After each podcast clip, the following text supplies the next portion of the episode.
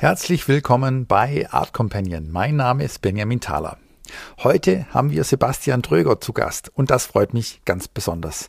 Wir haben uns damals vor ewiger Zeit bei einer unserer ersten Galerieausstellungen in der damaligen Galerie Rainer Wehr kennengelernt.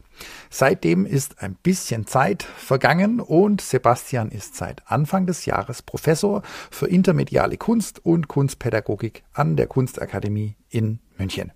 Der Podcast-Titel spielt auf die Teenie-Romantik-Komödie Plötzlich Prinzessin an und ist natürlich mit einem Augenzwinkern zu verstehen. Zwar gehört Sebastian zu den jüngsten Professoren für Kunst in Deutschland, aber im Podcast erfahrt ihr, dass er nicht von heute auf morgen und schon gar nicht plötzlich in dieser Position gelandet ist. Ich habe Sebastian als Maler und Zeichner kennengelernt, der mit seinen witzigen, ironischen und auch kritischen Bildern das Kunstgeschehen kommentiert. Aber er wäre nicht Professor für intermediales Gestalten, wenn da nicht noch mehr wäre. Er macht natürlich auch Performances, Installationen und ist auch als Musiker aktiv. Mit seiner Haltung und seinem Verständnis von Kunst und Lehre sitzt er meiner Meinung nach an der genau richtigen Stelle.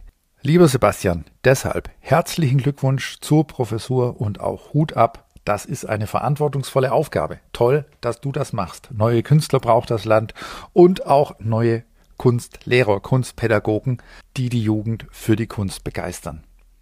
Apropos Verantwortung. Falls du dich, was deine Zukunft angeht, nicht nur auf das Prinzip Hoffnung verlassen willst, schau dir doch mal an, was ich da zum Thema Finanzen und Altersvorsorge für Künstlerinnen entwickelt habe. Denn, wie sich gezeigt hat, auch Künstlerinnen können Altersvorsorge. Trag dich für weitere Infos unter www.gutmitgeld.net auf den Newsletter ein und du bekommst Post von mir. Und jetzt viel Spaß mit Sebastian Tröger. Hallo Sebastian, schön, dass du heute hier bist. Wir haben drei Jahre gebraucht. Seit drei Jahren versuchen wir es immer wieder. Heute hat es geklappt. Ja. Äh, vielen Dank dafür. Schön, dass du da bist. Hallo und herzlich willkommen bei Art Companion. Sebastian, wer bist du und was machst du? Ja, also erstmal Dankeschön für die Einladung. Ich freue mich sehr. Genau, ich bin Sebastian Tolger, äh, lebe in Nürnberg, arbeite aber auch in München, weil ich seit 1. Januar hier in München in der Akademie Professor bin. Und ja, bin Künstler, bin Vater, bin, was weiß ich, vieles. Genau, aber da sprechen wir ja gleich noch drüber. Ja, als erstes, der Künstler. Sebastian als Künstler, was machst du? Ja, auch Verschiedenes. Also ich würde sagen, Zeichnung und Malerei sind schon die Basis so bei mir und von dort aus entwickle ich aber auch ja, raumfüllende Installationen, Soundarbeiten und genau, das Ganze beeinflusst sich dann schon auch immer wechselseitig so. Ja. Wie genau kommen wir vielleicht noch drauf, aber äh, worauf ich hinaus will, ist, äh, du bist äh, ein Maler mit einem hohen Wiedererkennungswert. Das, das klingt gut. Ja, ja, ja. Woran liegt das? An den dicken Ölbürsten vielleicht. Ich weiß, naja, ich, ich frage mich immer, ob ich eher Maler oder Zeichner bin. Ich weiß gar nicht. Also vom so es ist ja doch immer ein eher dynamischer Prozess, wie so auch oft großformatigere Malereien ja. entstehen. Und für mich hat es viel, ja, viele zeichnerische Elemente, also so eine direkte Übertragung von Ideen auf, auf etwas, das dann am Ende ein, ein Bild werden kann und mhm. im Prozess auch improvisiert viel entsteht. Genau, mit figurativen Anteilen, gegenständlich, so und vielen Bezügen zur Kunstgeschichte oder der Frage vielleicht auch, was ein Künstler, Künstlerin heute sein kann. Also so ein, für mich ist eben dieses Medium der Malerei oder Zeichnung einfach auch ein, eine gute Form, um, um Fragen zu behandeln, die, ähm, die mich einfach beschäftigen. Ja. Kannst du da ein Beispiel nehmen? nennen? Was, was für eine Frage könnte das zum Beispiel sein? Naja, also was überhaupt bildwürdig ist oder, oder wie wir mit Kunst leben oder warum bestimmte künstlerische Ansätze museal gezeigt werden, andere nicht. Also das sind, das sind ja so Alltagserlebnisse oder dass, dass ich irgendwie einen, einen Text lese. Und das müssen ja nicht nur Positionen sein, die ich gut finde. Also was weiß ich, wenn man in irgendeine Jonathan Mese Ausstellung ähm, reingeht, dann gibt es ja viele Möglichkeiten, wie man sich dem Werk nähern kann. Und eine könnte auch sein, dass, dass bestimmte Ansätze bei mir dann malerisch im eigenen Werk wieder auftauchen.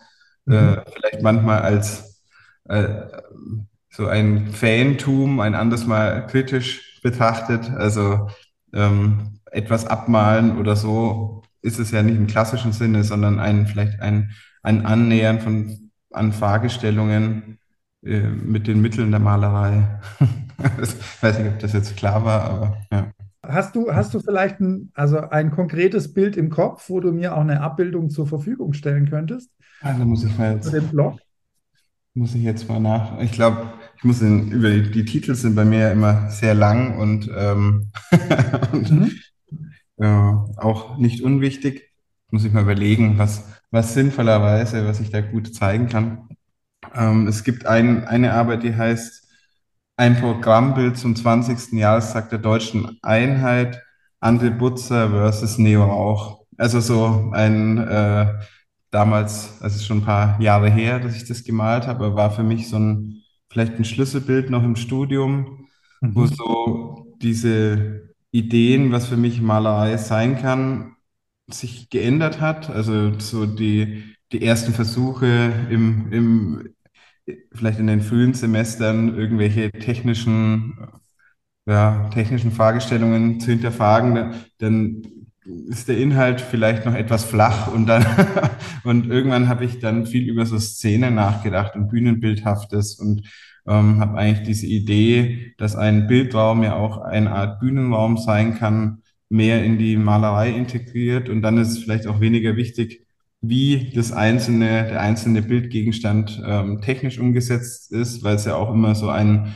ein Requisit sein kann oder ein Verweis auf, auf eine andere malerische Position. Und in dem Fall war es halt so, dass ja diese, diese Frage Ost-West, deutsch-deutsche Geschichte irgendwie vielen in den Medien diskutiert wurde und gleichzeitig ähm, bestimmte malerische Positionen immer wieder auch in Frage gestellt wurden, in dem Fall vielleicht mit ähm, mit Neorauch oder Putzer oder Mese, ähm, Figuren, die, ja, die für mich spannend sind oder waren. Mhm. Und, und dann tauchen die halt wie so, wie so Darsteller im, im Theaterstück auf, in meinen Bildern mal auf, sagen Hallo und gehen wieder. Und ähm, ja, dieser, dieser Ansatz, den finde ich weiterhin irgendwie interessant aber verändert sich natürlich über die Jahre. Also ich glaube, das war von 2012 die, die Arbeit. Ähm, okay, also schon gut. Auch schon wieder elf, her. elf Jahre ja. her, aber ja, ist ja auch ganz gut so retrospektiv ja, auf das ja. Werk zu blicken. ja, genau. Ja, also wir versuchen das für die Hörer natürlich für, mit, mit etwas Bildmaterial zu unterfüttern, wenn du erlaubst. Ähm, ansonsten kann ich natürlich auch auf deine Website und äh, Kataloge und so weiter und so fort verweisen. Aber ich finde es immer ganz schön, wenn man das auch äh, hier auseinandernehmen kann. Wir haben jetzt schon gesagt, äh, 10, 11 Jahre her. Was hat sich seither verändert? Naja, viele verschiedene Jobs und, und äh, vielleicht unterschiedliche Netzwerke, die ich die sich aufgebaut haben. Also ich habe 2014 mein erstes Staatsexamen gemacht. Also ja, habe auch selber Kunstpädagogik studiert. Mhm. Und danach ist ja die Frage, was macht man, was, was kommt dann und äh, geht man ins Referendariat oder ähm, probiert man es vielleicht nur mit der Kunst oder mit beiden? Und für mich war eben zu dem Zeitpunkt ja, klar, dass ich, dass ich mein künstlerisches Werk auf jeden Fall noch weiter entwickeln möchte und, und mich jetzt nicht ganz zum Beispiel auf die Schule äh, konzentrieren will. Und, ja. ähm, habe dann, ja, ich glaube, mit 13 oder 17 Wochenstunden angefangen, an verschiedenen Gymnasien eben so Elternzeitvertretungen zu machen. Also das heißt, dieses, dieses Lehren einerseits ist ja was, das mich interessiert und ähm, ich glaube auch, wo man immer wieder wechselseitig sich so selber in Frage stellen kann oder inspirieren lassen kann. Und, ähm, und parallel, ja, habe ich einfach viele Ausstellungen gemacht. Hab, wir haben ja schon im Studium verschiedene Ausstellungsformate ins Leben gerufen, also dass wir unser eigenes Atelier als Offspace genutzt haben und ähm, irgendwoher, ja. Ja, genau. Dass man dann so auch, ja, ist ja spannend, auch einfach diese Seiten zu wechseln und zu ja. gucken, was passiert bei der Ausstellungsorganisation oder wie ist es, Pressetexte zu schreiben und, und ja, einfach mit anderen KünstlerInnen umzugehen und gleichzeitig die eigene künstlerische Arbeit dann weiterzuentwickeln. Mhm. Ja, dann, genau, habe ich das ein paar Jahre gemacht. Meine Frau hat dann mal ein Kulturcafé eröffnet. Also es war auch so ein relativ komplexes Projekt, das, also, das wir dann auch nach zwei, drei Jahren wieder beendet haben. Ähm, ich habe seit 2014 auch Lehraufträge gemacht an, an der Akademie Nürnberg zum Thema Sound. Also ein Bereich, der mich eben auch sehr interessiert, den ich in Karlsruhe kennengelernt habe an der Hochschule für Gestaltung. Und ja, und so geht es mir andern weiter. 2017 habe ich als wissenschaftlicher Mitarbeiter begonnen am Dokumentationszentrum Reichsparteitagsgelände in Nürnberg ähm, das digitale Konzept mitzuentwickeln. Also da gibt es eben eine Dauerausstellung, die jetzt nach über 20 Jahren eben neu, ja, neu gedacht werden muss.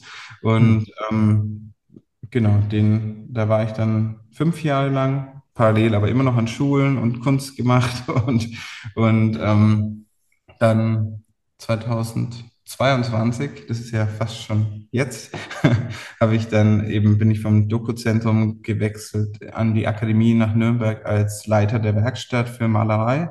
Mhm. Also da gab es eben die Möglichkeit, diese schöne Werkstatt irgendwie neu zu konzipieren und nach eigenen Vorstellungen ähm, ja, so weiterzuentwickeln.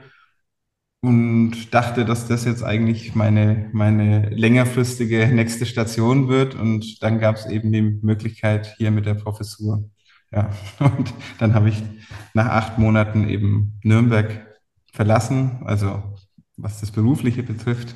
Und ähm, bin hier sehr glücklich in München jetzt angekommen. Ja.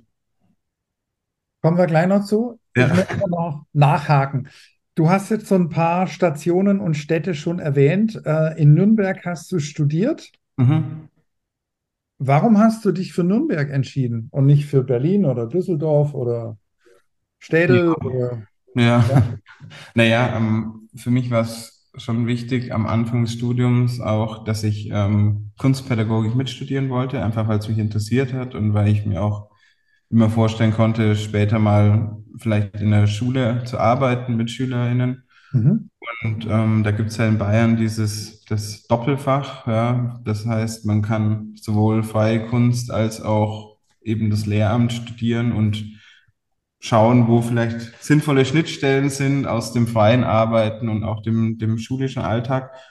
Und da gibt es halt in Bayern gibt's dann zwei Möglichkeiten, München und Nürnberg. Und München hätte ich mir da überhaupt nicht leisten können, zum Beispiel. So, also die, die möglich, klar, ich bin ja nicht in Nürnberg geboren, aber ähm, so die Nähe zur Familie war, ist da gegeben und gleichzeitig sind halt die Mietpreise deutlich geringer da in Nürnberg. Ja. ja. Immer noch. Ja. Karlsruhe hast du auch noch erwähnt. Wie kam, mhm. Wie kamst du dann nach Karlsruhe? Ja, es gibt ein Stipendium, ein einjähriges, eigentlich eben an der Hochschule für Gestaltung. Ähm, und ich habe dann aber über die WGs und andere Freundeskreise dann auch schnell Anschluss an die Akademie in, in Karlsruhe gefunden. Das heißt, Klasse Bock oder äh, also Jon Bock oder Corinne Wasmuth und ähm, Ackermann und so weiter waren dann eben für mich auch total spannend, mhm. die Studierenden dort kennenzulernen, auch die, die Vorstellung von Lehre und das Ganze eben sehr dicht mit dieser Hochschule für Gestaltung, die in manchen Punkten ja angewandter ausgerichtet ist, aber hat eben einen sehr spannenden Medienkunst, Soundbereich auch, ähm, ja, wo ich einfach meine, mein Interesse für musikalische Ideen im Bereich der analogen Synthesizer auch weiter ausbauen konnte. Genau wahnsinnig viele Baustellen. Mann, Mann, wie, wie hält man so viele Bälle in der Luft, so viele Interessensgebiete? Man Ach, muss dazu sagen, du bist auch noch Familienvater. Ja. Zweifach mit Hund. Ähm, das will ja auch versorgt sein. Ja. Ja, naja, klar gibt es Zeiten, wo es irgendwie stressiger ist und, und gleichzeitig kann ich ja auch nicht immer alles im, im gleichen Maße ausüben. Ja, also die, ich weiß nicht, der Kontrabass im Atelier steht, glaube ich, schon seit einem Jahr wieder unausgepackt rum. Dafür bestimmte andere Instrumente nicht. Also das heißt, klar gibt es immer Schwerpunkte und ja, mir war halt immer wichtig, das alles irgendwie weiter fortzuführen und dann gibt es Jahre, da, da malt man, mal ich mehr und, und dann wieder andere Jahre weniger. Oh, jetzt ploppt hier was auf. Ähm, genau, müssen wir vielleicht nochmal. Noch mal kein Problem. Das ist äh, aus dem Leben gegriffen hier. Okay. Ja, klar, also so natürlich gibt es dann Nachtschichten oder gibt natürlich auch mal Phasen, wo, wo, wo man einfach gucken muss, wie, wie organisiert man sich. Und aber das gibt es ja überall im Leben. Also ich glaube, das sind, ist jetzt nicht nur spezifisch auf, auf meinen Berufsalltag oder Familienalltag. Ja, ja, ja.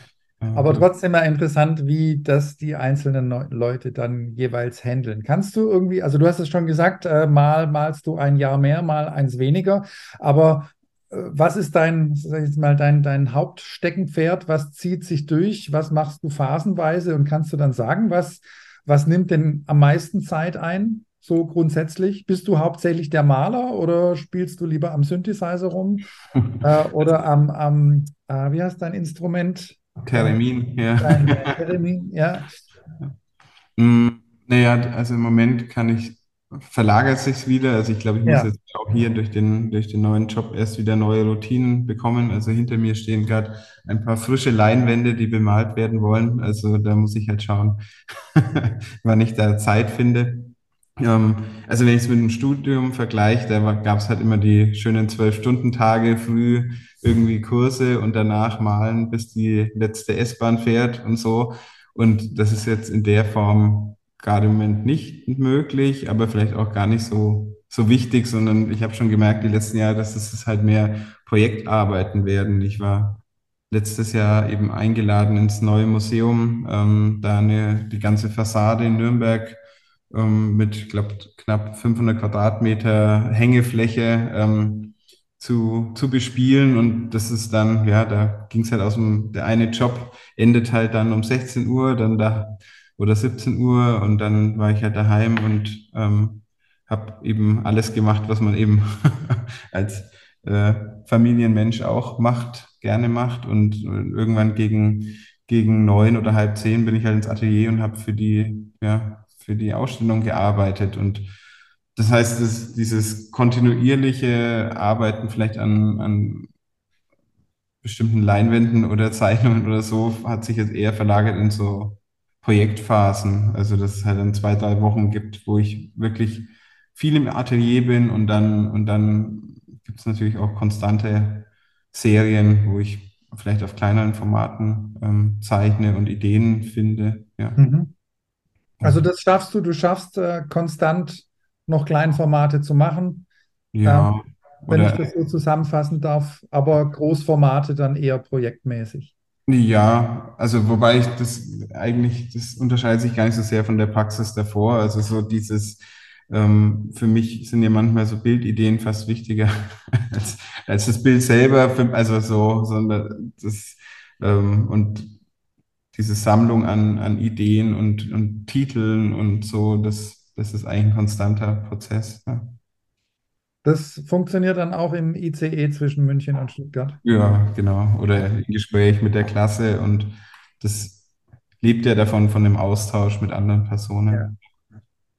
ja, aber grundsätzlich ist es ja das, was viele freischaffende Künstler nervt, diese Nebenjobs. Ähm, bei dir sieht man jetzt, dass das von vornherein Bestandteil deines Lebens war. Ja, also du hattest immer quasi den Job noch mit dran. Ich denke auch im Studium, oder? Ja, also ja, ja es war klar, es sind so, je nachdem, ich meine, diese äh, finanzielle Situation ist natürlich total wichtig oder ist jetzt auch spannend, wie, wie das die Studierenden in der Klasse stemmen können oder auch nicht und welche Lösungen es vielleicht da geben kann, dass man sagt, ähm, alle sollten die gleichen Bildungschancen auch haben, unabhängig von irgendwelchen finanziellen Rücklagen.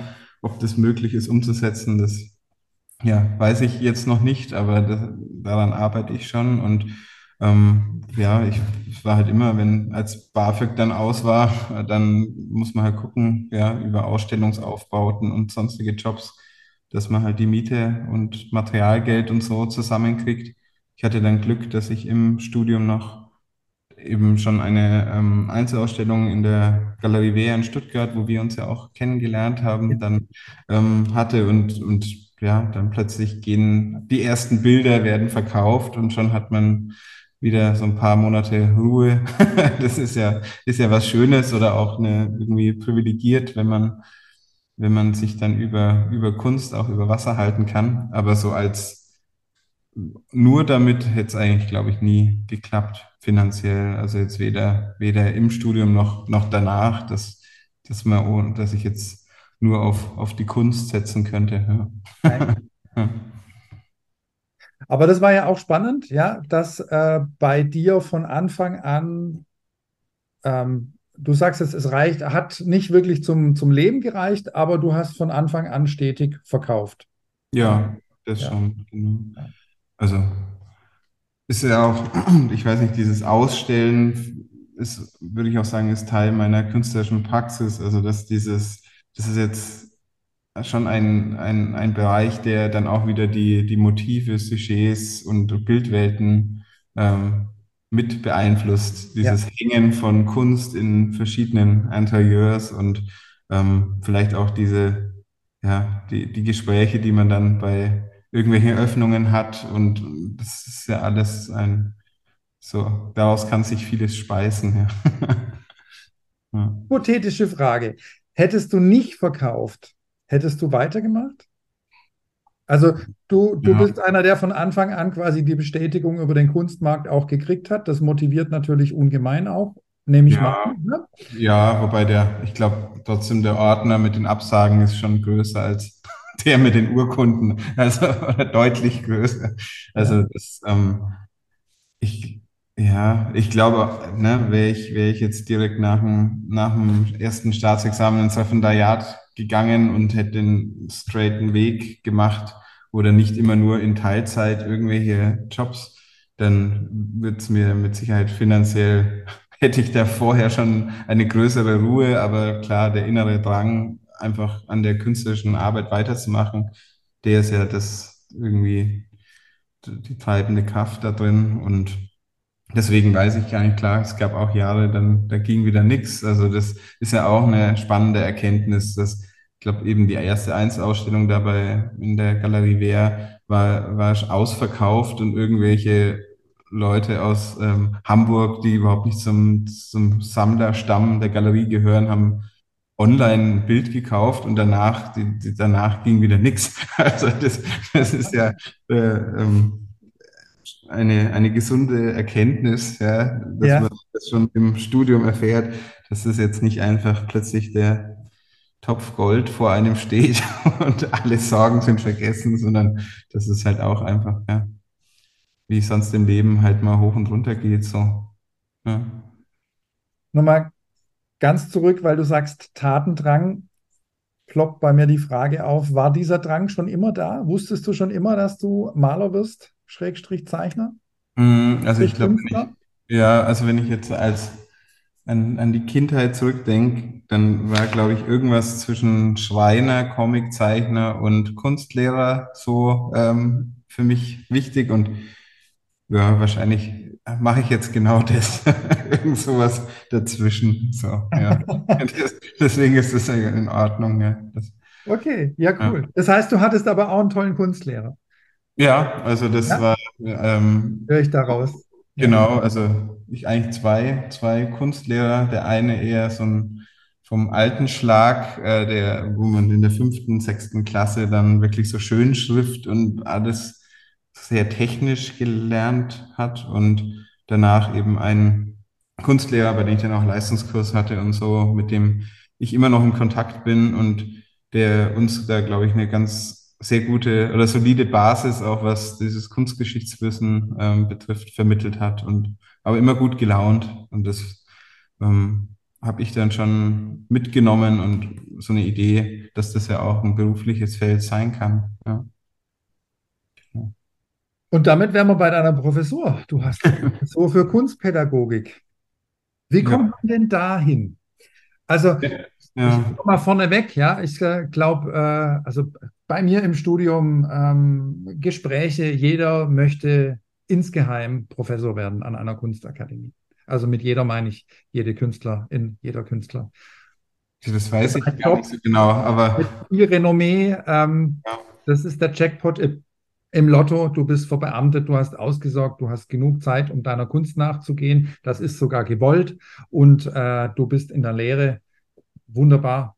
Also herzlichen Glückwunsch. Ja, danke. Also für mich ist es auch ein Traumjob. Ich weiß aber nicht, ob, ob ähm, weiß ich gar nicht, ob das für alle so, vielleicht doch, doch für viele, die dann Kunst studieren, der Traum, einfach erfolgreiche KünstlerInnen oder erfolgreiche Künstler zu werden, noch, noch über dem steht. Ja, das stimmt. Da, da hast du natürlich recht. Aber wenn dann so ein paar Jahre ins Land gehen und die Leute merken, dass es doch nicht so einfach ist, kommt recht schnell der Professor. Okay. Ja, ja, ich, ich sehe es ich sehe es als eine tolle Aufgabe, aber natürlich auch mit vieler, mit großer Verantwortung. Ja? Also ich meine, ich, das war in der Schule schon so, dass wenn dann 30 Menschen, junge Menschen oder Kinder vor einem sitzen, dann ist natürlich die Frage, wie, wie schafft man da irgendwie Inhalte zu vermitteln in 45 Minuten Taktungen und ähm, der, da gibt es dann wieder ganz andere Herausforderungen als dann später, als ich dann diese Werkstatt für Malerei eben übernommen habe oder bei Lehraufträgen. Da ist dann dieses zeitliche Korsett nicht so eng und natürlich auch sind ähm, sind es eben Studierende, die schon ein, eine gewisse Vorkenntnis haben und einen Fokus. Dann, dann wird eben die, ja, die inhaltliche Arbeit ähm, ist dann mehr im Fokus. Und jetzt, klar, geht es auch darum, bei mir ist ja eine Kunst, also Klasse für intermediale Kunst und Kunstpädagogik, habe ich es jetzt vom Profil her genannt. Ähm, da da geht es ja, geht's darum, dass, dass da halt mal Menschen rausgehen, die dann wiederum ähm, an, an die Schule gehen oder andere Bildungseinrichtungen. Und klar, man ist dann für die für die, die Vita mitverantwortlich und für die, ja, für den Werdegang.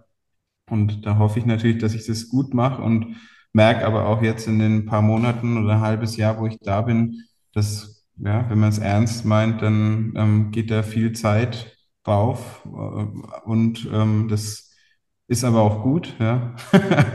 ähm, aber ich bin jetzt niemand, der nur selten da ist oder so, sondern für mich ist es total wichtig, einfach hier jede Woche ähm, mindestens zwei Tage vor Ort zu sein. Und dann, und dann gibt es natürlich noch viele Verwaltungsfragen, wo man dann nochmal einen Tag auf jeden Fall hier vor Ort ist und vieles, der Rest geht dann halt online oder über Ausstellungsprojekte und so. Mhm. Also ähm, weniger zu tun als vorher ist es nicht, aber klar, es gibt in den vorlesungsfreien Zeiten natürlich ganz andere Möglichkeiten, die eigene künstlerische Arbeit voranzutreiben als davor vielleicht. Ja. Ja. ja. was außer hier und da mal eine Einzelbesprechung macht denn so ein Professor noch? Naja, also. Sachen schon angerissen. Ja, ja also so die, die, das Kerngeschäft ist bei uns das sogenannte Plenum oder Klassenbesprechung, also wirklich ein äh, mit das wichtigste Format, wo, wo man vom ersten bis zum letzten Semester, also maximal gleich 14. Semester, ähm, ja, die Studierenden in Kontakt treten, ihre Arbeit präsentieren, wir über, über ja, künstlerische Ansätze sprechen und uns einfach austauschen. Wo es ja auch spannend ist, wenn man sich widerspricht oder wenn, wenn ich merke, dass da vielleicht jetzt, ich bin, wie alt bin ich? 36, werde 37, aber natürlich trotzdem wenn, sind dann zum Teil 16, 17 Jahre jünger. Ähm, dann ändert sich wieder was im Fokus, in der Denkweise, gesellschaftliche Fragestellungen ändern sich und da ist eben wichtig, einfach diesen Diskurs zu suchen und zu schauen, was ist in der Welt wichtig und wie kann sich das Ganze in der Kunst wiederfinden. Das heißt, das ist so der intensivste Teil, würde ich mhm. sagen, unabhängig davon dann eben auch die Frage, wie, wie zeigt man vielleicht künstlerische Arbeiten, ähm, Workshops organisieren. Ähm, und darüber hinaus ist halt klar Selbstverwaltung der Akademien.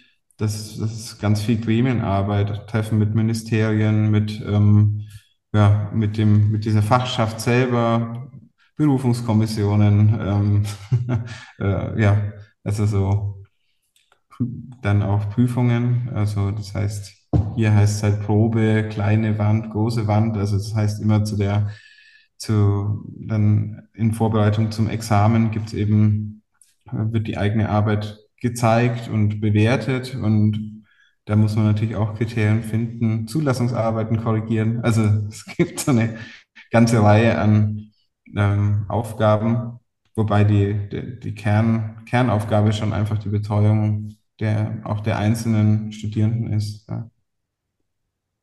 In ihrer künstlerischen Entwicklung hauptsächlich ja. und oder auch in der Vorbereitung auf den Lehrberuf? Naja, die, genau, also gerade zum Ende des Studiums, ähm, da werden natürlich solche Fragen dann wichtiger. Was, ja. was kommt als nächster Schritt? Ja, wo, wo sind vielleicht Ängste? Wie geht's, wie geht's weiter? Oder ähm, da arbeiten wir ja auch eng dann mit der Fachdidaktik, Pädagogik und so äh, Kunstpädagogik nochmal zusammen, dass man, dass man diesen Sprung auch eben von der von der Akademie hin in den Lehrerinnenalltag auch schafft. Und ähm, klar, es geht natürlich ganz oft auch um, um Persönliches. Ja? Also die, die Kunst speist sich ja nicht aus irgendeinem Elfenbeinturm, sondern halt aus dem, dem alltäglichen Leben. Und dann ja. ähm, gibt es natürlich auch Fragen, wie, wie man halt für die Studierenden da sein kann, ähm, so im, im Alltag oder in dem, was, was die Menschen da beschäftigt. Was hm. beschäftigt die Menschen?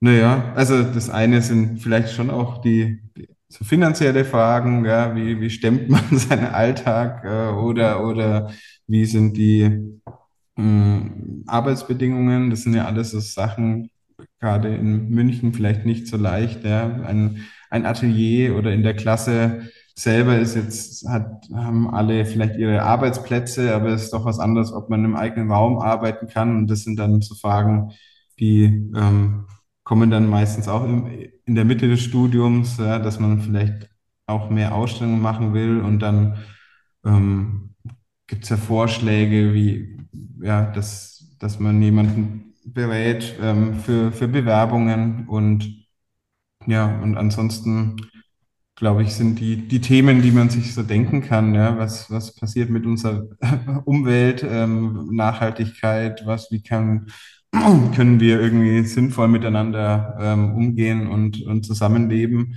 Und ähm, ja, was passiert mit dem Material? Also solche Nachhaltigkeitsfragen, die tauchen schon, finde ich, mehr auch in künstlerischen Arbeiten auf, ja, dass man sagt, sie wollen eigentlich kein, ähm, nicht noch mehr äh, Müll in diese Welt setzen durch die Produktion von Kunst. Und also so, das gab es, glaube ich, bei uns im Studium noch weniger die Frage, ja, mit so, nimmt man das Material jetzt her oder nicht, ähm, aus so einem vielleicht ja. auch moralischen Dimensionen oder, oder Umweltschutzaspekten. Ähm, und ja, also so. Du hast es schon gesagt, äh, du bereitest oder unterstützt auch bei Bewerbungen. Hast du denn jetzt ausschließlich die KunstpädagogInnen bei dir oder äh, sind da auch äh, mit intermedialem Gestalten freischaffende Leute dabei? Also genau, es gibt so einige aus der Klasse, die studieren parallel noch in freien Klassen. In München ist es so getrennt. Also es gibt eben diese Kunstpädagogik-Klassen wo man eben dann parallel auch noch äh, zum Beispiel ein Diplom machen kann in, in freien Klassen. Mhm. In Nürnberg ist, ist es gemischter. Ja, aber ich würde sagen, jetzt was den Anspruch an die künstlerischen Arbeiten betrifft oder so der, der Alltag in der Klasse, da gibt es keinen Unterschied. Ja. Wo man Unterschied merkt, ist ja einfach vielleicht die Dichte an, an Kursen, die zusätzlich belegt werden müssen. Ne? Also ja. irgendwelche ja, sei es Medienscheine oder auch dann klar in der Fachdidaktik und Pädagogik. Was aber nicht, ich glaube, ich selber habe es nie als negativ empfunden, sondern als Bereicherung, weil je mehr man über kunstgeschichtliche oder kunstwissenschaftliche Bezüge weiß oder das äh, menschliche Miteinander oder Lerntheorien oder sonst was, das kann ja auch Teil der künstlerischen Arbeit werden. Ja. ja. ja. Ähm, ist es dann auch dein Job, äh, die Leute für das Künstlerleben danach fit zu machen? Deswegen, äh, von wegen Schlagwort, ich, ich berate bei Bewerbungen. Nehmen wir mal an, einer geht jetzt nicht ins Lehramt, äh, tritt das Referendariat nicht an oder tritt es an, aber geht danach nicht in den Schuldienst. Ähm, dann gibt es viele Fragen und viele Probleme, äh, auf die hätte ich mich aus meiner Studienzeit gerne besser vorbereitet. Das ist ja auch mit die Motivation für diesen Podcast. Ähm, inwiefern ist es dein Job und wie setzt du das um? Ja, das sind also schon individuelle Fragestellungen. Ne? Also das manchmal merkt natürlich im Studium schon, dass einige ähm, den Fokus jetzt eben auch auf, auf das freie Arbeiten mehr legen oder weniger. Und ähm, genau, jetzt in, von München kann ich jetzt ja noch nicht so viel sagen. Ich bin ja erst ein halbes Jahr hier, aber ähm, klar, da gibt es einige, die dann vielleicht jetzt nach dem ersten Staatsexamen noch nach in die Schweiz irgendeinen Master oder Aufbaustudiengang machen wollen, aber vielleicht eben auch mit dem Fokus, ähm, dass das Ganze dann eben eher in die freie Kunst geht. Und dann kann ich halt aus meinem, aus meinem Alltag oder aus meinen Erfahrungen natürlich ähm, Hilfestellung leisten. So, oder was macht man, um eben, wenn, wenn man mal äh, in einer Phase ist, wo es nicht so gut läuft, was bedeutet das? Oder ich meine, mein, mein Haupttipp wäre eh immer zu gucken, dass, dass, dass man parallel was mitmacht, ähm, das einem schon mal den, das, den Lebensunterhalt sichert und ähm, dann kann man vielleicht auch entspannter Kunst machen und muss nicht jeden, jeden alles annehmen, ähm, nur um damit Geld zu verdienen, sonst ist man da ja auch wieder eine Abhängigkeit. So, ja. Ja. Also du bist Verfechter der Mischkarriere sozusagen. Ja, ja, also alles andere, klar, wenn es anders klappt, ist gut. Und ähm, gibt ja auch viele Stipendien und so. Ich habe mich kaum auf so Residence-Sachen beworben, weil ich halt mit Familien technisch gibt es da sehr wenig. Das ist halt eine Sache, die, wo man sag, sagen kann, da gibt es auf jeden Fall noch Nachholbedarf, ja, dass man ja. ähm, mit Kindern und, und äh, was weiß ich, Partnerinnen und Partner irgendwo eine Zeit lang bleiben kann. Ja. Ähm, ja. Aber klar, irgendwelche Fördergelder natürlich immer alles beantragen. und wenn ich da als Professor dann dabei helfen kann, ähm, irgendwie bei Stipendienbewerbungen, dann ist das ja gut. Das ist super. Äh, deswegen, ich, ich ziele jetzt auch auf die Frage hin, äh, gibt es da in München an der Akademie mittlerweile Bestrebungen, tatsächlich da auch was darüber hinaus anzubieten, ja, also aus der persönlichen Erfahrung des Professors heraus. Klar kann der toll beraten, aber ist das institutionalisiert oder wollen die das machen? Ähm, wie, wie mache ich mich fit für den Markt? Äh, wie sieht ein Künstlervertrag aus und so weiter und so fort? Was ist ein Künstlerhonorar und äh, wie kann ich das einfordern? Also so ein bisschen dieses, ja, ähm, Markt, ich nenne es jetzt Markt-Backup, das man als Künstler durchaus auch in der Tasche haben sollte. Ja, ich meine, das ist, da ist tatsächlich wahrscheinlich in der, in den Vereinsklassen nochmal stärker der Fokus auch von den, von den ProfessorInnen da, dass ähm, da ja definiert ist, dass man eigentlich am Ende halt ein, ein Diplom hat und ähm, geht dann raus in die freie Welt und natürlich sollte sollte da auch gut beraten oder wird mit Sicherheit dann auch gut ähm, beraten. Und darüber hinaus, klar, gibt es irgendwie Workshops und ähm, ich weiß nur, das weiß ich jetzt mehr aus Nürnberg als äh, München bisher. Da, dann gab es so Rechtsberatung, ähm, Steuer und also das war dann eben über so Lehraufträge oder, oder ähm, ja, Workshop-Konzepte, dass, dass man einfach mehr, wie, wie schaut ein Portfolio aus, ähm, wie wie wird die eigene Website gestaltet. In Nürnberg gibt es da eben dieses Kunsttransfer Praxis, ähm, heißt es, dieses mhm. Format, wo Gastkuratorinnen eingeladen werden und ähm, ja, eben solche, solche Fragen wie, wie macht man jetzt plötzlich die erste Steuer, wie mhm. Thema ist im Moment diese Altersvorsorge auch, ja, aber ähm, so Genau, das muss mit Sicherheit noch ausgebaut werden. Jetzt in München habe ich, muss ich jetzt da einfach noch Erfahrungen sammeln, weiß ich jetzt ja, noch nicht. Okay, okay. Aber Sachen Steuer, wie wurden die deiner Erfahrung nach, wurden die gut besucht? Mm, nö, eigentlich äh, hätte ich manchmal, glaube ich, wäre es sinnvoller gewesen, wenn das, wenn das besser besucht würde. Oder, ja. Ja, die Erfahrung habe ich in Gesprächen mit, mit, mit anderen Förderinstitutionen jetzt auch gemacht, zum Beispiel des Kubus. Ja. Ähm, Selbstmarketing auf Instagram ist immer sehr gut ausgebucht und äh, alles, was mit Zahlen zu tun hat, äh, was echt auch notwendig ist, aber wird, wird leider viel zu oft gemieden. Ja, Ja, naja, das, das andere ist dann spannender, in dem, also in der Phase und dann, wenn man es braucht, ist es oft zu spät. Ja. Aber klar. Andererseits muss man sagen, dass diejenigen auch aus meinem Freundeskreis, die halt jetzt irgendwie 10, 15 Jahre nach dem Studium immer noch ähm, Kunst weitermachen, haben natürlich ihre, wiederum ihre Kontakte und, und Netzwerke, was, was Beratung betrifft. Ja. Also welchen, welche Steuerberatung fragt man ähm, mit Mhm. Fokus auf Kunst oder was passiert mit Versicherungen und also so. Aber wenn das als Package schon mal da wäre, ist mit Sicherheit nicht schlecht. Ja. gut. Ja. Hast du eine Altersvorsorge über die Nee. KSK hinaus Nee, gehabt? also bei mir, bei mir war es halt eh, also dass ich klar über halt die Lehramtsjobs, es hat man ja da so betriebliche Altersvorsorge mit Du dabei. warst seither verbeamtet in der Nee, Zeit. das nicht, Das das nicht, aber halt klar, wenn man ähm, dann ähm, bei der Stadt angestellt ist, dann ist es Ja. ja trotzdem Tarifvertrag, öffentlicher Dienst oder Okay. so. Ja. Öffentlicher Dienst hat auch immer so einen, einen Teil, ähm, praktisch, wo der Arbeitgeber, in, in dem Fall Stadt oder Staat, mit, mit einbezahlt. Mhm.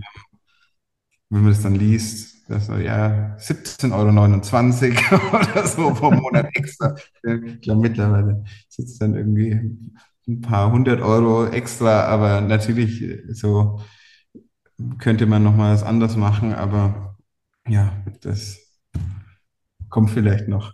Äh, und äh, weil du gesagt hast, äh, deine, deine Freunde, deine, äh, dein, dein, dein, dein alter Dunstkreis, ähm, die haben ihre Beratungsstellen. Sprecht ihr da über Altersvorsorge und was ihr da macht? Und äh, weißt du, ob die versorgt sind?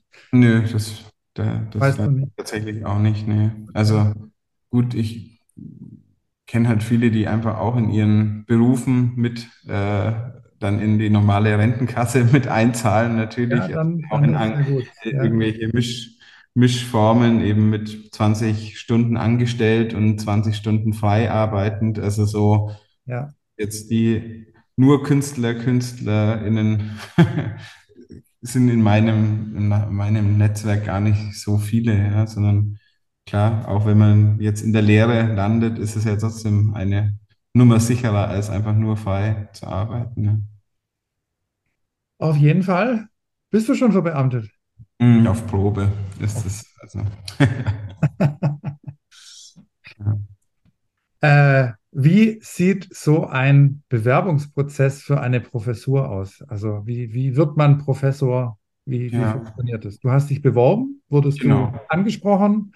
Nee, also es gibt ja beides, glaube ich, so, dass man geladen wird oder so. Ähm, aber in, ja, ich, ich glaube, das waren bestimmt 25 Bewerbungen oder mehr, die ich schon einfach so eigentlich ab meinem, ab dem ersten Sta- Staatsexamen dann auch rausgeschickt habe, einfach in der Hoffnung, dass man halt mal zu so einem Hearing auch eingeladen wird und, und irgendwie Erfahrungen sammeln kann, wie, wie sowas läuft.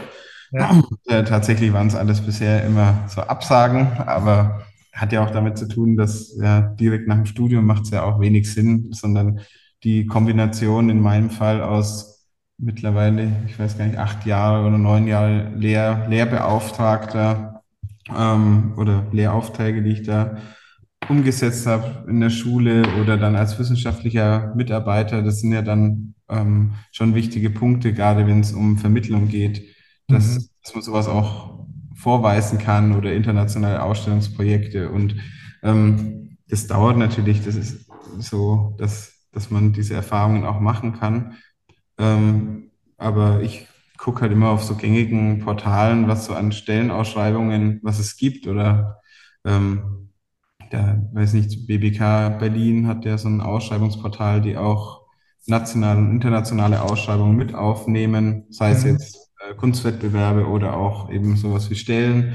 oder Zeit online stellen. Da gibt es wahrscheinlich etliche ähm, verschiedene Portale, ähm, wo man da gucken kann. Und ähm, ja, München war für mich ja besonders attraktiv, weil einmal diese, es ist jetzt nicht die Akademie, an der ich selber war, gleichzeitig ist es für, familientechnisch noch gut pendelbar. Ähm, das heißt, wenn ich hier halt, ja, wenn irgendwas ist, kann ich auch früh hierher fahren und abends zurück ohne, ohne große Probleme. Und, ähm, und halt einfach ein sehr spannender Ort ja, mit vielen guten Leuten. Und ähm, Genau, dann habe ich mich halt darauf beworben. Ich glaube, meine Bewerbung an sich ist auch mit jedem Bewerbungsprozess ein wenig konkreter oder, oder so definierter geworden. Das heißt, das kann man vielleicht empfehlen für alle, die sich für sowas interessieren, ja, für so ein, äh, das einfach bewerben, auch wenn jetzt die Chancen nicht übermäßig groß sind, weil, weil einfach über diesen Prozess selber man viele Erfahrungen machen kann. Und Hast du dir dann Feedback geholt? Also was das, ich das nächste Mal besser machen soll, darf, kann? Nee, mm, das sind halt so Standardabsagen, die man dann kriegt. Ja, wir haben uns für jemand anders entschieden oder so. Also da kriegt man eigentlich keinen, aber einfach für sich selber, ja, wenn man dann bei den, beim nächsten Bewerbungsprozess den Text durchliest, den, den man, den ich schon geschrieben habe und merkt, ah ja, da hier gibt es vielleicht mittlerweile eine andere Formulierung, ähm, die, die meine eigene Position, Haltung nochmal konkreter oder besser trifft ja. Und das ist halt so ein organischer Prozess, würde ich sagen. So wie bei so, ich weiß nicht, Begleittexten für Ausstellungen, wenn dann Galerien oder Ausstellungsinstitutionen fragen, ob man kurz Vita hat und so oder kurz Beschreibung. Das wird ja, finde ich, auch immer, immer ähm, ein kompakter und genauer, so wie halt die künstlerische Arbeit wahrscheinlich auch irgendwie definierter wird im Vergleich zum Studium. Und, ähm, Hoffentlich, ja. ja. ja. Und genau, das heißt. Ähm, Aber hast du dir, Entschuldigung, dass ich nochmal reingrätsche, ja. hast du dir Hilfe holen lassen? Oder wen hast du drüber gucken lassen? Von Meine Frau, also eigentlich in dem Fall halt so, ja. die, ähm, hat auch Design studiert und hat da ein, ein Gespür, also gerade auch natürlich Gestaltungsfragen, aber auch inhaltlich, klar ist ist sie jetzt so mit am nächsten an, an meiner Arbeit dran. Mhm. Und ähm, ansonsten speisen sich die Texte aus verschiedenen Bereichen, eben Ausstellungen in Galerien oder so überall, wo, wo man die eigene Arbeit halt mal reflektieren muss. Und ähm, genau, das heißt, diese, das, das wäre der erste Schritt, halt ein Portfolio, ähm, Vita und, und Anschreiben. Und dann, Was ist da noch, also Anschreiben, äh, künstlerisches Statement? Ja, also ich habe schon so halt mal so einen Kurzabriss über meinen bisherigen Werdegang, unabhängig von der, von der Vita, die anhängt, ja. sondern halt einfach so, was sind für mich wichtige äh, Stationen gewesen und dann halt auch kurz, wie ich meine, wie ich mir eine Vorstellung meiner Lehre und, ähm, und auch ähm, eben meiner künstlerischen Arbeit. Genau. Und ja, der nächste Schritt war halt in dem Fall erstaunlicherweise, dass ich zum Hearing eingeladen wurde. Also das ist ja dann schon mal. Hat dich erstaunt?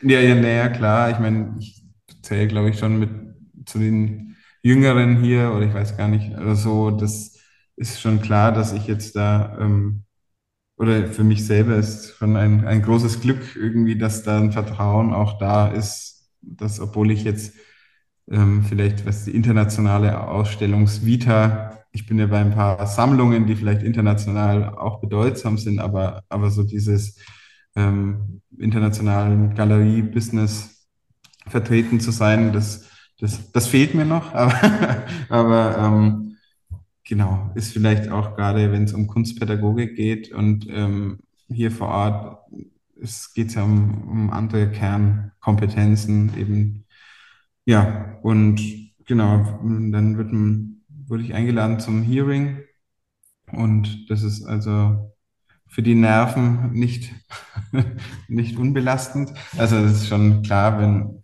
wenn man weiß, ich weiß nicht, äh, meistens werden halt irgendwie zwischen sechs und zwölf Personen oder 15, keine Ahnung, Personen eingeladen zu so einem Hearing und ähm, dann merkt man schon, dass jetzt die Möglichkeit, äh, dass man so eine Stelle wirklich kriegt, dass es einfach realistischer wird mhm. als, als davor. Und ähm, ja, gut, dann wollte ich mich natürlich gut verkaufen oder das auch ähm, darstellen, was mir wichtig ist und habe da schon sehr viel Zeit rein investiert in, in diesen Vortrag. Also das ist so in dem Fall, ich meine, das machen vielleicht andere Hochschulen und Akademien auch anders. In dem Fall war es halt so, dass 20 Minuten ein Vortrag über die äh, künstlerische Arbeit, die eigene, ähm, gehalten wurde. 20 Minuten musste ich vorbereiten über meine Lehre. Dann gab es eine Nachfrage eben so aus dem, es war hochschulintern, das ähm, praktisch die Zuhörerschaft und dann äh, Zuhörerinnenschaft und dann ähm, genau, das waren eigentlich so die Momente, wo ich am meisten Respekt davor hatte. Natürlich, wenn dann Nachfragen kommen, ähm, dann muss man natürlich spontan reagieren und möglichst gut. Dann gab es ein Gespräch mit der mit der Studierendenvertretung, unabhängig von den ProfessorInnen und danach nochmal mit der ähm, Berufungskommission ein Gespräch.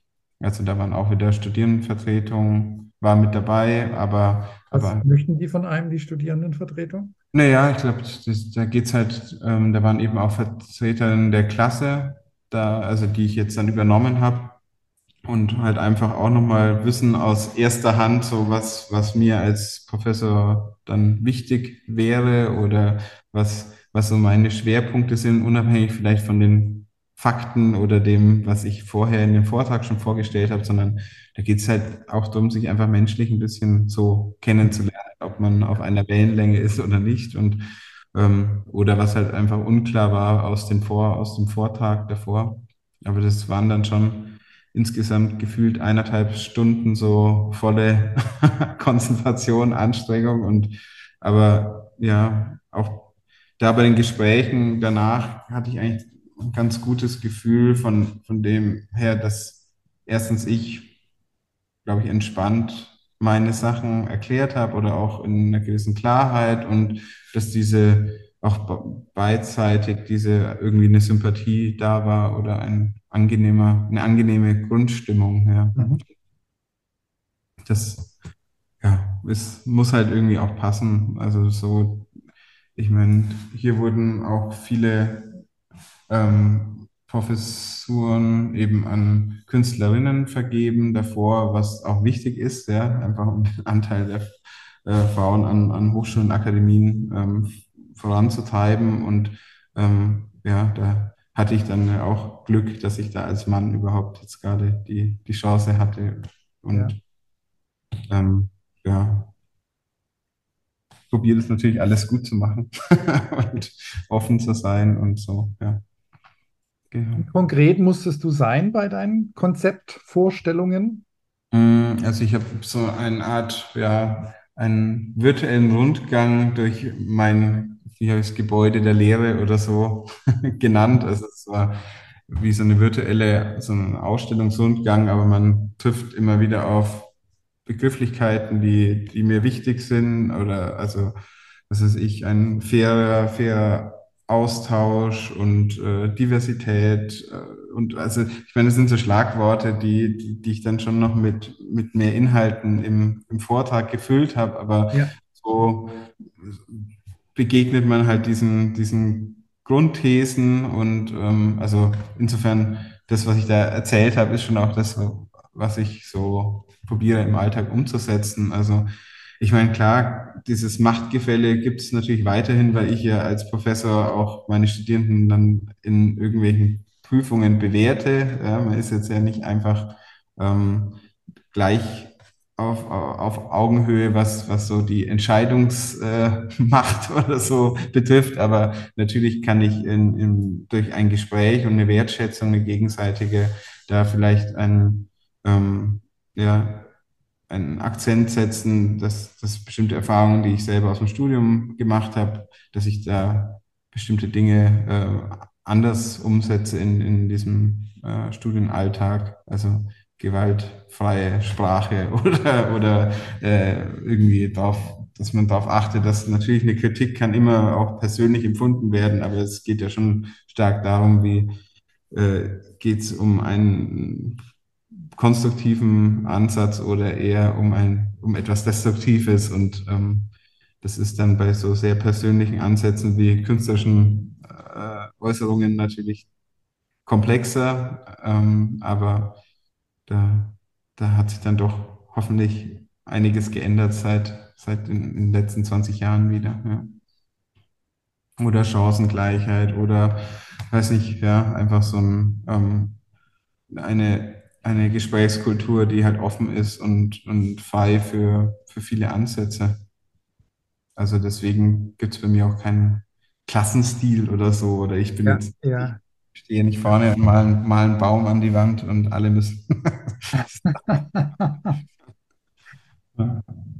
Ohne dass du jetzt aber genau gewusst hast, was du hier für, für ein Budget, für Räumlichkeiten und so weiter und so fort antriffst, musstest du dich darauf vorbereiten, oder? So. Ja, also genau. Also die, ich meine, das, ich, das sind ja, war vorher in der Ausschreibung schon definiert, dass das eine W2-Professur ist, also eine Eingruppierung eben. Ja. Ähm, gibt ja W1, was so Tenure Track, also so, so äh, eigentlich Junior-Professuren ist W1, W2, W3. Das sind Aha. halt so Eingruppierungen, das heißt, das sind halt so Standardsätze, die man dann im Internet nachschauen kann, was man dann irgendwann mal wie verdienen wird ungefähr. Aber ansonsten ist es auch budgetmäßig, ähm, da es auch alles gleich oder beziehungsweise es ist halt wie in allen bayerischen Hochschulen dann so, dass es halt so ähm, Studierenden Zuschüsse gibt, je nach Klassengröße hat man halt ein Budget, mit dem man dann Projekte umsetzen kann oder Material kaufen oder wie auch immer. Also, aber das ist ja auch nichts, worüber ich entscheide, sondern wir als Klasse so, ja. Ja, okay. Ja, Ja, aber wäre eventuell wichtig gewesen für eine Ausarbeitung von dem, ja genau, aber das war, also genau, das, ich glaube, das ist dann wirklich in Naturwissenschaften nochmal anders, ne? Wenn die sagen, man hat eine, ähm, einen Forschungsbereich und braucht das und das Budget, um überhaupt Gerätschaften anschaffen zu können, mit denen man dann weiter forschen kann oder so. Das ist ja dann in der Kunst Und nicht anders. Ja, was kamen für fiese Fragen? ja eigentlich gar nicht so sehr, eigentlich, also Ver äh, Verständnisfragen so beim Vortrag irgendwie mal, aber im, im anschließenden Gespräch war es dann doch eher so, dass ich halt Fragen noch hatte, also zum Beispiel soll ein Master eingeführt werden und da war es halt für mich einfach noch unklar, wie, wie weit diese Entwicklung schon vorangeschritten ist oder ob das, weil das in der Ausschreibung mit relevant war, auch ähm, Ja. dass ich bereit bin, eben an diesem Masterprogramm mitzuwirken und ähm, ja, oder was das Thema Diversität an Hochschulen oder ja, vielleicht auch Menschen mit Migrationsgeschichte, ja, dass man da einfach mehr, mehr die Stadtgesellschaft auch abbildet. Da hat, hatte ich eher die Fragen an, an, das, an die Runde, ähm, ob es da schon Strategien gibt und so. Und das sind jetzt aber auch Bereiche, ja, wo ich einfach, wo ich mit mitarbeiten kann, um das voranzubringen. Also so, Mitgestalten. Ja, ja, genau. cool. Ja. Die Gelegenheit ergreifst du. Naja, also halt klar, das ist jetzt alles noch frisch und man muss, ich muss erst mal schauen, am Anfang krieg, kriegen natürlich die Neuen dann die ganzen Aufgaben auch, äh, die die an, also wir sind jetzt kein großer, riesengroßer Fachbereich, sondern sind jetzt im, im Bereich der Kunstpädagogik eben sind äh, fünf oder vier Professuren plus eine, äh, eine Professur, die aber zeitlich begrenzt ist, ähm, Quereinstieg. ähm, und das heißt, wenn Für die Quereinsteiger oder eine Quereinsteigerprofessur? ne, das ist eine ähm, für QuereinsteigerInnen, die eben aus der freien Kunst dann das Lehramt noch mitmachen möchten. Weil auch Bayern ein zu wenig äh, Genau. Erzieher hat. Genau, ja. Wobei ich es natürlich auch als Profilerweiterung verstehe. Also, dass man sagt, das ist nicht, nicht nur ein, ein Werkzeug, um, ähm, um vielleicht Lehrenmangel auszugleichen, kurzfristig, sondern einfach eine, ein, eine gute Möglichkeit, um zu sagen, von, ähm, ja, es gibt einfach im, in der Vita auch eine, eines Künstlers, einer Künstlerin Momente, wo man das Gefühl hat, man möchte vielleicht doch lieber auch mit, mit einer Gruppe als, als lehrende Person arbeiten und dann, warum, warum sollte es nicht die Möglichkeit geben, dann diesen Pädagogikanteil noch auch nachzuholen. Ja? Also finde ich, wird eigentlich den Menschen gerechter, ne? dass man sagt, ja. vielleicht Anfang 20 hat man noch nicht das Gefühl, dass es eine gute Zeit ist, aber später dann. Ja. Und genau, das heißt, in so einem recht kompakten Fachbereich ähm, müssen, wenn, wenn ich die Aufgabe nicht mache, ja, im Senat sitzen oder Hochschulrat oder Kommunikation mit Präsidium oder Ministerium, dann mussten es halt die anderen davor machen und oder durften es. Aber ähm, das heißt klar, die das sind jetzt ganz viele Aufgabenbereiche für mich, die ich halt jetzt einfach neu kennenlerne und, und dann in einem Jahr weiß ich wieder mehr. so. Dann klopfe ich in einem Jahr nochmal an. Ja, genau, dann kam die erste Feedback-Runde. was, was ist dir dann in deiner Lehre besonders wichtig? Ja, also am Profil. Ja, naja, erstmal eben so ein wie heißt es so schön, ähm, Media follows Content oder so. Also, dass, dass man erstmal die Idee hat oder ein, eine, eine Vorstellung und dann benutzt man eben die, das, das Medium dafür, was, was einem am nächsten liegt. Und ähm, ja, das ist ja ein sehr experimenteller oder improvisierter, vielleicht ein improvisiertes Vorgehen. Insofern ist, ist man da auch nicht weit vom Scheitern entfernt, manchmal. Darf ich, Darf ich nochmal zurückspulen? Wie, wie, wie hieß der Satz? Medium follows Content? Media follows Content oder so, ja, genau. dass man, also du legst Wert darauf, dass, dass, dass äh, dein Student ein Konzept hat? Ja, also ich meine, das kann sich aus dem Material, kann sich natürlich auch was ja, geben. Ja. Ähm, deswegen stimmt es auch vielleicht nicht ganz, aber die, äh, es ist jetzt eben nicht so, dass wir eine klassische Maler, Malerinnenklasse sind und ähm, alle müssen erstmal an der Leinwand stehen, sondern ich finde, dass man einfach aus, man nach Formen und Möglichkeiten suchen sollte, die das auszudrücken oder zu materialisieren, was, was für die einzelne Person wichtig ist. Und dann ist dieser, ja, dieser, dieser Zugang ein, ein sehr angenehmer, glaube ich, wenn, wenn man auch mutig voranschreitet und da manchmal auch ähm, vielleicht daneben greift, finde ich es gar nicht so schlimm als Erkenntnisgewinn, sondern eben ein, ja, ein, äh, jetzt habe ich den Faden verloren, aber. du magst scheitern. Ja, scheitern, scheitern als Erkenntnisgewinn ist legitim oder schön. Genau. Und, und du sprichst da aus Erfahrung dann auch? Ich meine, ja. 26 Bewerbungen. Ähm, kann man ja. jetzt scheitern sehen, aber man kann es auch als 26 Mal üben bis zur Professur und das finde ich dann schon wieder sehr angemessen, nur 26 Mal. Ja, naja, das, das hat ja auch was Charmantes, dieses, also ein gewisser Dilettantismus oder eine Naivität, die scheinbar wo, wo drin steckt oder die man sich bewahrt, ist, ähm, glaube ich, genauso gut, wie wenn man stolpert und dann halt wieder aufsteht und, und weitermacht und ja, vielleicht das sogar noch lustig umspielt. also, so, genau. Das heißt, du hast aber auch kaum Ausschuss, oder? Höre ich darauf. Bei mir, also naja gut, das heißt, es, es schichtet sich halt eher. Also das, der, dem gelungenen Bild ähm, sind halt dann die, kauft man dann die 25 Fehlversuche mit. Das ist ja das Gute. Ja, genau. Jo. Okay. Ähm, Sebastian, ganz vielen Dank für deine Zeit. Das war sehr erkenntnisreich. Ja. Du als mein erster Professor, ganz frisch. Toll, dass ich dich in dieser frischen Phase noch äh, gekriegt habe.